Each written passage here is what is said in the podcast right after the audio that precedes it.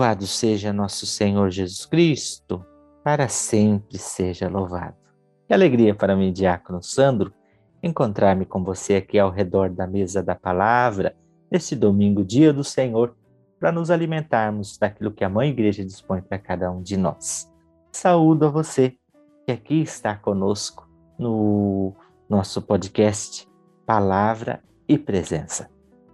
Hoje é domingo, dia do Senhor. Hoje nós celebramos o segundo domingo do tempo do advento. Esse tempo de preparação para o Natal. Nós estamos a caminho numa gestação. Hoje se acende a segunda vela e aos poucos a casa vai ficando iluminada para a gente enxergar melhor e tirar aquilo que está fora do lugar, para que o dono da festa, o dono da casa, assuma o centro, que é o seu lugar. Advento é isso, é ir preparando o caminho do Senhor. As leituras que compõem a liturgia desta, deste domingo estão espalhadas da seguinte forma. A primeira leitura, tirada da profecia de Baruch, capítulo 5, versículos do 1 ao 9.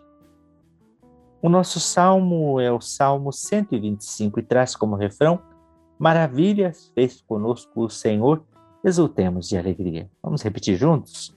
Maravilhas fez conosco o Senhor, exultemos de alegria. A segunda leitura tirada da carta de São Paulo aos Filipenses, capítulo 1, versículos do 4 ao 6, depois do 8 ao 11. E o Evangelho, Lucas, capítulo 3, do 1 ao 6.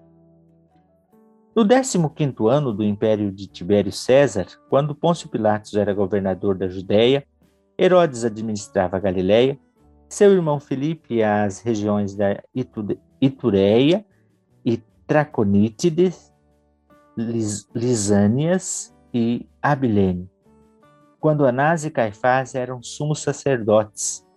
Foi então que a palavra de Deus foi dirigida a João, o filho de Zacarias, no deserto.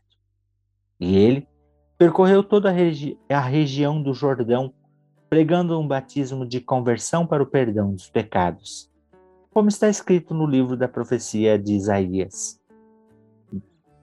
Esta é a voz daquele que grita no deserto: Preparai o caminho do Senhor. Endireitai suas veredas, todo o vale será aterrado, toda montanha e colina serão rebaixadas as passagens tortuosas ficarão retas e os caminhos acidentados serão aplainados. E todas as pessoas verão a salvação de Deus. Palavra da salvação, glória a vós, Senhor. Nós estamos no segundo domingo do advento. É ano novo, estamos no segundo domingo. Só começando e já nos preparando para o Natal do Senhor. Já aplanando os caminhos, já preparando o presépio, já deixando disponível a manjedoura, iluminando a nossa casa para a vinda do Senhor. E ele vem, ele que veio, vem e virá, e não tardará. É um tempo forte, onde surgem propostas, personagens, simbologia. Tudo isso está presente no contexto do tempo do advento. No segundo domingo sempre surge João Batista. João Batista que hoje é apresentado por, pelo evangelista Lucas. Lucas tem um jeito próprio de escrever. Lucas era letrado, era culto. Segundo a tradição e os, os relatos, era um médico então tinha uma forma própria de escrever. Na sua forma de escrever, se a gente pega o evangelho de hoje, ele demarca a história. Primeiro ele coloca o governo civil. Em segundo momento, então não menos importante, mas por segundo, ele coloca o governo religioso. E dentro deste tempo de Herodes, Pilatos, Anás e Caifás, ele situa João Batista. Lucas não traz tanto palavras de João Batista, mas ele expressa João Batista olhando para a profecia de Isaías, coloca João Batista como uma voz que clama no deserto. Uma voz que clama no deserto. O deserto é o lugar onde não tem nada. Não há nada no deserto. Deserto é areia, sol, é um lugar de passagem. Ninguém fica no deserto. Ninguém mora no deserto. A não ser que haja um oásis ali ao redor daquele oásis, sim. Mas enquanto deserto sem oásis, ninguém mora. É um lugar de passagem, assim como o advento. É um tempo de passagem. É um tempo de preparação. É um alguém que não é um lugar onde não se fixa nada, assim como João Batista. Ele não é o centro. Ele não é a luz. Ele não é mas sabe quem é. E se veio, veio para preparar o caminho para quem é. Há uma, uma um título dado para João Batista que é muito interessante. João Batista é chamado de o amigo do noivo. Ele é o precursor. Conta-se que na tradição judaica, em algumas situações, havia os contratos de casamento. E quando estava tudo pronto, por um lado a noiva fazia os artesanatos, preparava o enxoval, por outro lado o noivo preparava a casa e ia amadurecendo o processo do matrimônio. Quando estava tudo pronto, o noivo, então, o amigo do noivo ia até a noiva para dizer: Olha, está tudo pronto aí? Lá está pronto. E o noivo já está vindo. E para acolher o noivo era preciso primeiro preparar a estrada, né? Se tinha muito buraco, tinha que jogar um pouco de terra no buraco para poder aplainar a estrada. E se tinha buraco na estrada, tinha ah, os montes, as colinas de onde tirava a terra para tapar os buracos e deixar nivelado. Lá a noiva também já ia se aprecatando, como diz o caboclo, para receber o noivo que estava por vir. João Batista é esse mensageiro que vem preparar o povo, que vem chamar o povo, primeiramente, a uma conversão. João Batista é o profeta da conversão. Ele é um tipo meio esquisitão, se veste de pele de cabelo, de ovelha, de pele de animais, né? Come gafanhoto e mel silvestre. João não se adequa à, à forma de viver das grandes cidades do seu tempo. João é alguém que está fora do padrão, está fora do politicamente correto. João seria cancelado nos dias de hoje tranquilamente e foi cancelado, né? João já foi cancelado no seu tempo porque vai morrer decapitado. E por que morre decapitado? Por causa da sua profecia e por causa do zelo pelo Senhor, por causa da sua pregação. Havia Herodes, arrumou Herodíades, que era esposa do seu irmão, ele se apossou, se adulterou. E João Batista não, não suportava essa situação. E por causa dessa situação, Herodíades pede para a filha que dance, e a filha dança, conquista o coração do pai, o, e aí é, do pai ou de Herodes, não se sabe direito se é filha de Herodes ou não, mas provavelmente talvez pode ser que ela não era a filha de Herodíades. E quando Herodes faz uma promessa meia sem pensar, ela, a mãe então diz: Olha, peça a cabeça de João Batista. E João Batista então vai dar a vida por causa da sua profecia. João Batista é um, um homem interessante porque ele nasce e morre por causa de Cristo. Ele mesmo vai dizer: se eu vim, é para que ele cresça e que eu desapareça.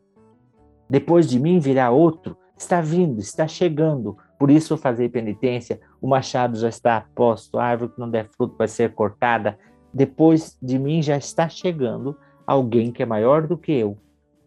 Convém que ele cresça e que eu desapareça é uma, alguém que eu não sou digno nem de desatar a correr do seu calçado.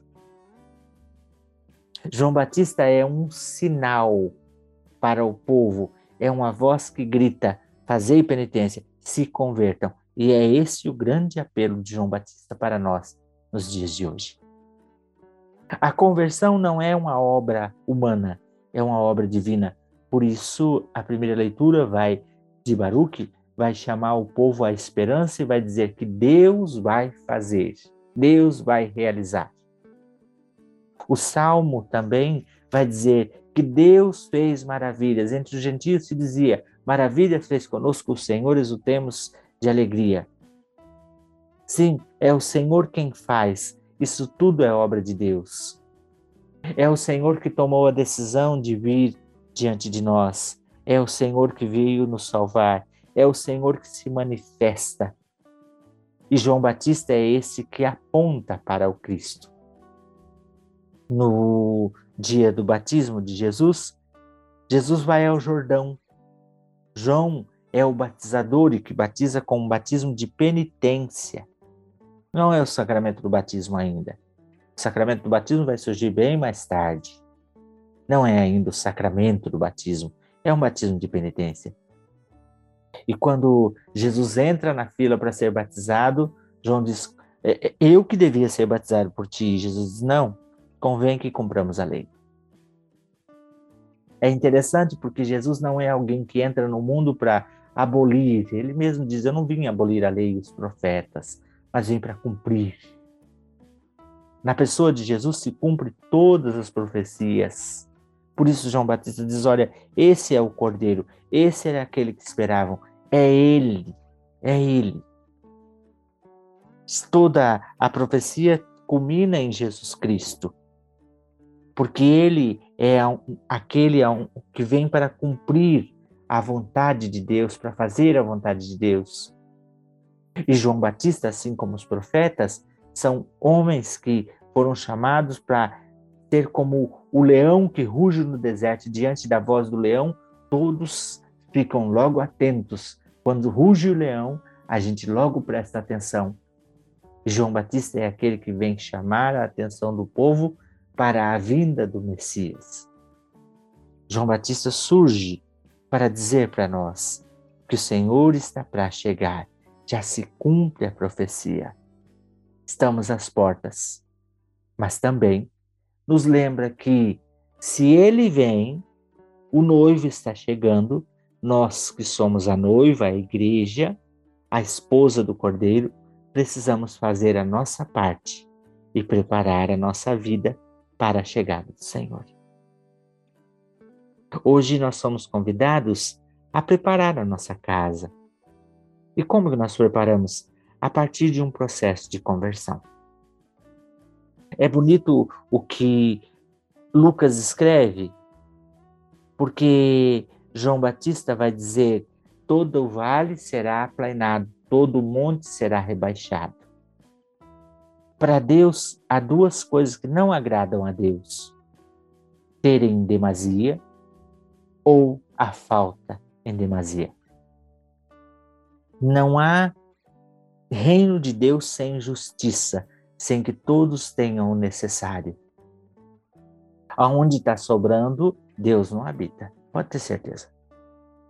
Onde está sobrando, onde sobra muito, onde há excesso, onde há ostentação, não é obra de Deus.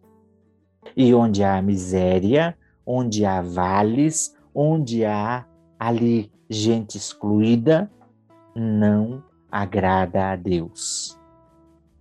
Então é preciso tomar daquilo que sobra e completar onde falta para dar o equilíbrio, para que haja um nível, para que seja tudo nivelado.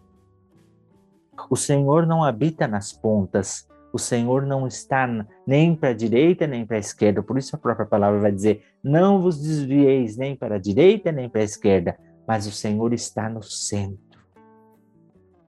Nossa vida precisa ser uma vida centrada em Cristo. Ele é o centro.